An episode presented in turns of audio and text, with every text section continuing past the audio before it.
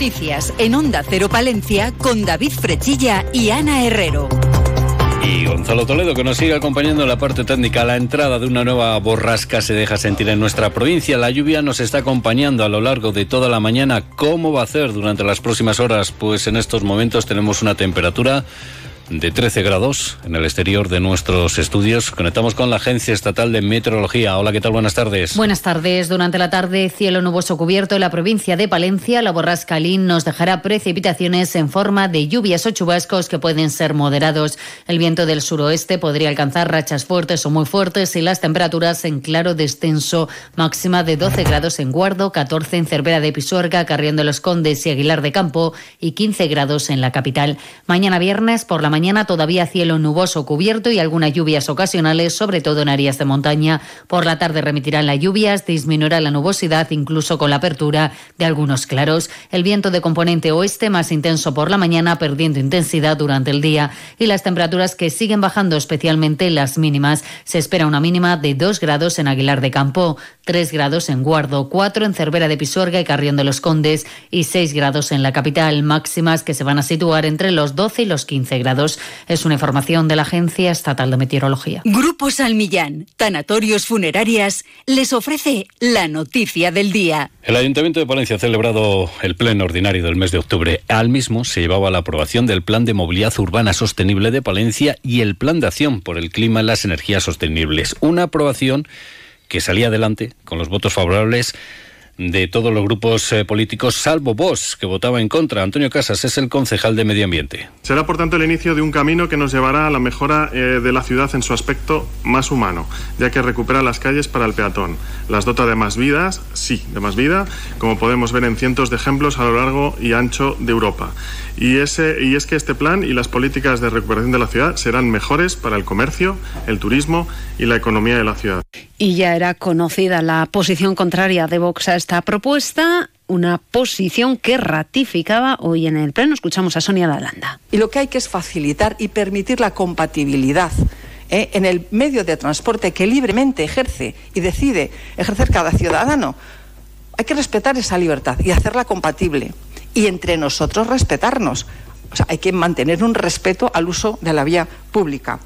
Y al mismo tiempo se ha llevado a aprobación la actualización de anualidades del convenio entre administraciones para la ejecución del Centro de Formación, Congresos y Ferias de la Tejera. Un proyecto que por mucho que se quiera adornar con palabrería técnica, la realidad es que sufre el enésimo retraso y ahora el Ministerio pues retrasa el comienzo de las obras al 1 de abril del próximo año. De dilación encubierta, calificaba la portavoz de Vox, Sonia Lalanda, este nuevo plazo. En similares términos se pronunciaba la concejala de Vamos Palencia, Marta Font. El portavoz de Izquierda Unida, Podemos, Rodrigo San Martín, pedía que se clarifique los usos de este espacio. Sin embargo, no sabemos qué planes se tiene pensados para el sitio, cuál va a ser su futuro, si tendrá utilidad real o no.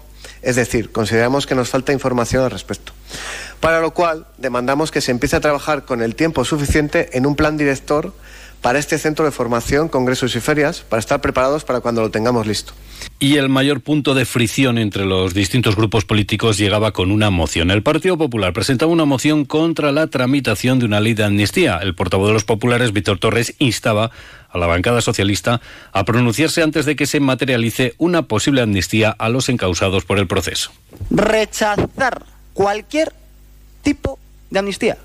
Y usted ha lanzado aquí una pregunta al aire mientras intervenía. ¿Esto también incluiría las amnistías fiscales? Sí, sí. Rechazar cualquier tipo de amnistía o indulto generalizado, ni más ni menos. Y eso es con lo que ustedes se van a retratar hoy. El portavoz del PSOE, Álvaro Bilbao, criticaba la presentación de esta moción al considerar que era una moción que no tiene que ver con Palencia y que aborda una ley que no existe. No vamos a hacer el caldo gordo. Ya está, por supuesto que cualquier persona quiere que se cumpla y que se haga cumplir la Constitución. Faltaría más. Pero lo que no se puede hacer es venir aquí a traer mociones para hacer el juego partidista de unos pocos. Porque esto, señores y señoras, los 25 concejales, creo que lo que tenemos que hacer es luchar y velar por el interés de la ciudad. Tanto Vox como Vamos Palencia se mostraban a favor de esta moción. Domiciano Curiel es el portavoz de Vamos Palencia. Creemos que la justicia ha hecho ya su trabajo, con gente condenada, con personas condenadas y hay prófugos de la misma y entendemos que los políticos no debemos deshacer ese trabajo.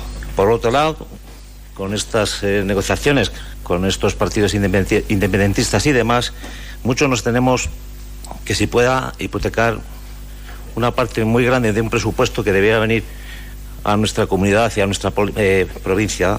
Pues precisamente el portavoz de Vamos Palencia, a quien hemos escuchado hace unos instantes, ya dejó claro en Onda Cero que la amnistía era una línea roja en su relación con el equipo de gobierno, pidiendo a la alcaldesa y secretaria provincial del PSOE, Miriam Andrés, que se pronunciara al respecto. Pues bien, ante la petición de Vox de que la votación de este punto fuera nominal, la moción salía adelante al contar con el voto favorable de todos los concejales del Partido Popular, Vox y Vamos Palencia, y la abstención de todos los concejales del PSOE, entre ellos el de la alcaldesa de la capital, Miriam Andrés. Doña Miriam Andrés Prieto. Abstención. La moción presentada por Izquierda Unida Podemos para municipalizar el servicio de transporte urbano no salía adelante, sí que se aprobaba la moción del PSOE solicitando la recuperación de la inversión de la Junta en los planes de empleo. Por cierto, como dato anecdótico visual, el conflicto de Israel y Gaza estuvo presente a lucir el portavoz de Izquierda Unida Podemos, Rodrigo San Martín, un pañuelo palestino. Grupo San Millán sigue creciendo en la capital y también en la provincia. En la calle Extremadura 12, nuevos velatorios crematorio con amplias y confortables salas. También en venta de baños y Villamuriel. Grupo San Millán. Siempre a su servicio las 24 horas del día en el teléfono 979 166 200. Y se lo venimos eh, contando desde esta mañana tras conocerse la propuesta alternativa presentada por Adif en relación a la salida del AVE en dirección a Cantabria, la plataforma en defensa del soterramiento ha enviado un comunicado en el que señala a Adif y los representantes municipales. Con el título Adif miente a Palencia y engaña a la alcaldesa, la plataforma afirma que con la reunión mantenida ha quedado demostrada la total incompetencia técnica de los representantes municipales. Además, aseguran que Adif presenta una propuesta que consiste en un simple maquillaje técnico de la rampa oeste del viaducto que se está ejecutando en los tres pasos, sustituyendo parte de los terraplenes por pilares y vendiendo el recorte del soterramiento como en una única vía y permitiendo a los técnicos de Adif irse de la reunión sin ni siquiera entregarles copia del proyecto modificado. Una y 53 minutos les contamos las noticias que ocurren en nuestra capital y provincia. Si quieres saber lo que es bueno, prueba los productos distinguidos con el sello de calidad Alimentos de Palencia. Materias primas excepcionales y una industria agroalimentaria con un gran potencial para que nuestra gastronomía sea un referente. Desde la Diputación apoyamos a nuestros productores, hosteleros y comercios para conseguir esa C de cercanía.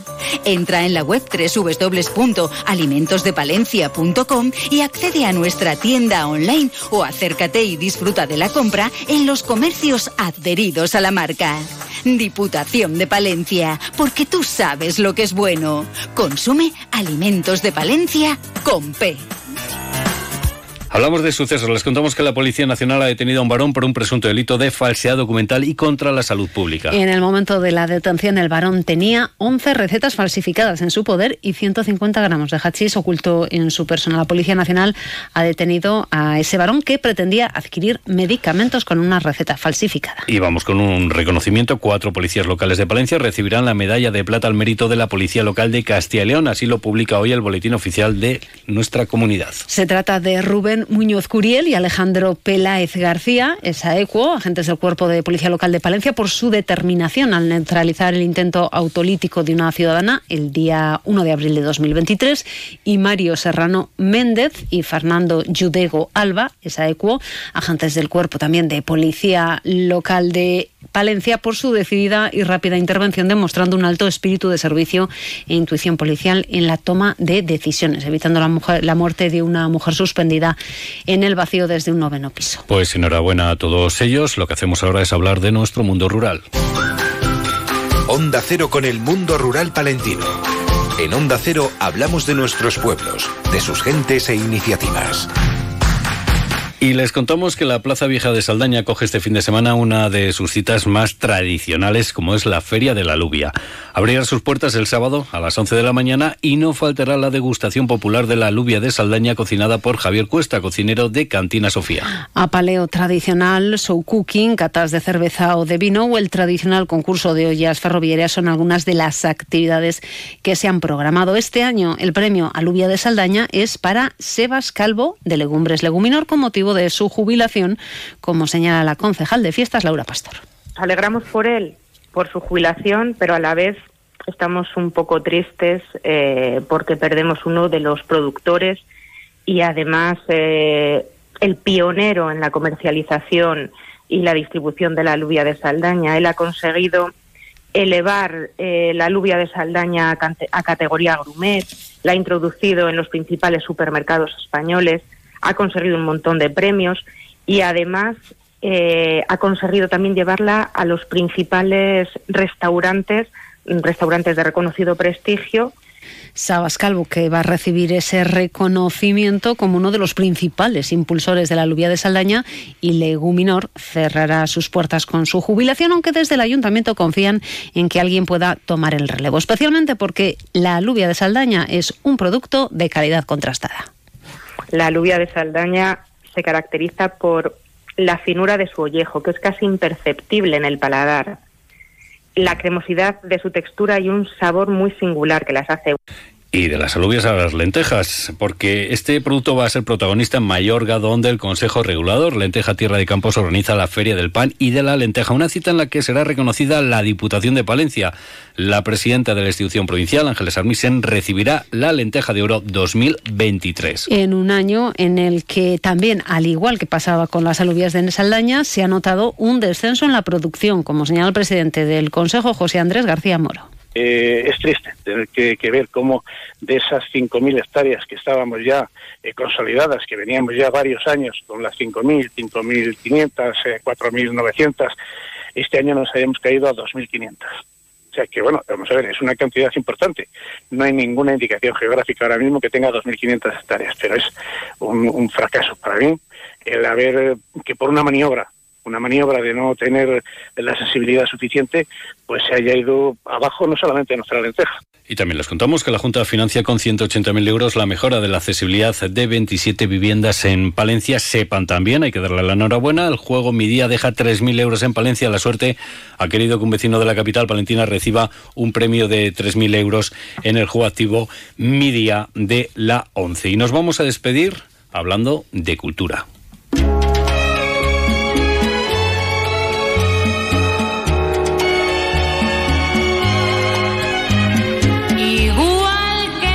Les contamos que la 44 edición del Festival de Teatro Ciudad de Palencia ya tiene los nombres de quienes serán los galardonados con los premios de teatro del año 2023 concedidos por el público. En esta ocasión, el premio a la mejor actriz será para Carmen Gallardo por su interpretación en El Avaro de Molière, el mejor actor para José Vicente Moirón por su interpretación en Jerusalén. Los premios a mejor dirección y mejor escenografía recaen en Ricardo Iniesta por El Avaro de Molière y en Ángel Calvente por El verdugo de José Luis García Berlanga y Rafael Azcona. 2.282 espectadores han acudido al teatro principal para disfrutar de esta edición del festival, lo que supone un 75% de ocupación. Nos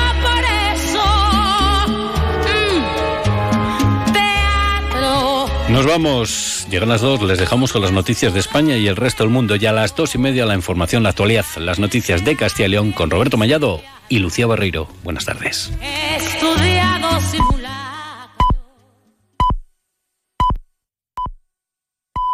Son las dos de la tarde y la una en Canarias.